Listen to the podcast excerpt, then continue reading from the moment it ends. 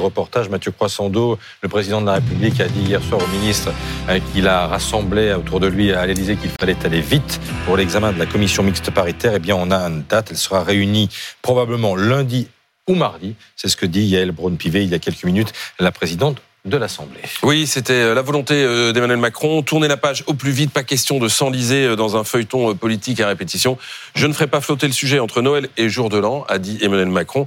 Il est furieux de la tournure euh, qu'a pris ce projet, qui est un projet phare de son quinquennat. Il est furieux aussi de s'être retrouvé à la merci euh, des oppositions. Il n'entend pas faire durer ce déplaisir. Il a été entendu euh, puisque la commission mixte paritaire devrait se dérouler à partir de lundi ou mardi. Vous l'avez dit, Christophe. Second enseignement du dîner hier soir, il n'y aura pas de 49.3. Autrement dit, l'exécutif n'imposera pas ce texte à un parlement récalcitrant. Selon une confidence recueillie auprès d'un convive par le service politique de BFM TV, le président veut clore la séquence, qu'elle soit positive ou non Autrement dit, il n'écarte pas un échec, qui est une façon de mettre euh, la pression à ses troupes, mais aussi à la droite, dont il veut limiter la surenchère. Donc, et ensuite, ça va être quoi les prochaines étapes ben, Donc la commission mixte paritaire, elle va se réunir euh, à partir de lundi ou mardi.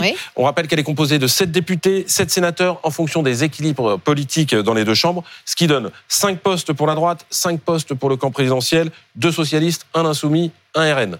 Fin de l'histoire. Autant dire que ça va jouer entre la droite et le camp présidentiel. Ensuite, euh, l'objet d'une commission mixte paritaire, c'est de mettre l'Assemblée et le Sénat d'accord sur un texte quand ils ont euh, des versions différentes. Donc là, il y a trois scénarios. Un, ils se mettent d'accord. On dit que la commission mixte paritaire est conclusive et le texte est soumis au vote, 149.3, et ça passe. Ça, c'est le scénario heureux pour le pouvoir.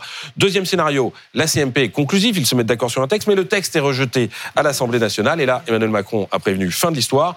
Troisième scénario qu'il ne faut pas non plus évacuer euh, d'un revers de main, la commission mixte paritaire ne se met pas d'accord. Ça arrive environ dans un cas euh, sur trois hein, quand la commission mixte paritaire est réunie. Et donc à ce moment-là, le texte est retiré. Encore une fois, fin, fin de l'histoire. Quoi qu'il arrive, ce texte, il sera plus dur que celui qui serait sorti de l'Assemblée. Oui, parce que les, députés d'opposition ayant refusé de débattre et de travailler, ben, le texte qui va servir de base à la négociation dans cette commission mixte paritaire, c'est celui du Sénat qui avait été sérieusement durci, droitisé euh, par la droite. La droite pourrait être tentée d'en rajouter, mais c'est là où la mise au point d'Emmanuel Macron prend tout son sens. Parce que quand on dit pas d'accord à tout prix dans une négociation, c'est aussi un moyen de dire que s'il y a un échec, il sera collectif, il sera mm. partagé entre l'opposition et le pouvoir. On voit bien l'aspect tactique entre nous, mais sur le fond, on voit mal la cohérence. Pourquoi? Parce qu'on a quand même un ministre de l'Intérieur qui, depuis lundi soir, nous dit j'ai besoin de ces mesures pour protéger les Français. Elles sont essentielles. Les policiers sur le terrain en ont besoin. hier à l'Assemblée, il répète que s'il y a un fait divers à cause de quelqu'un qu'on n'a pas pu expulser alors qu'on aurait dû l'expulser, euh, voilà. Et puis en même temps, un président de la République qui dit bon ben si ça marche pas, ça marche pas. Mm. Qui comprendre,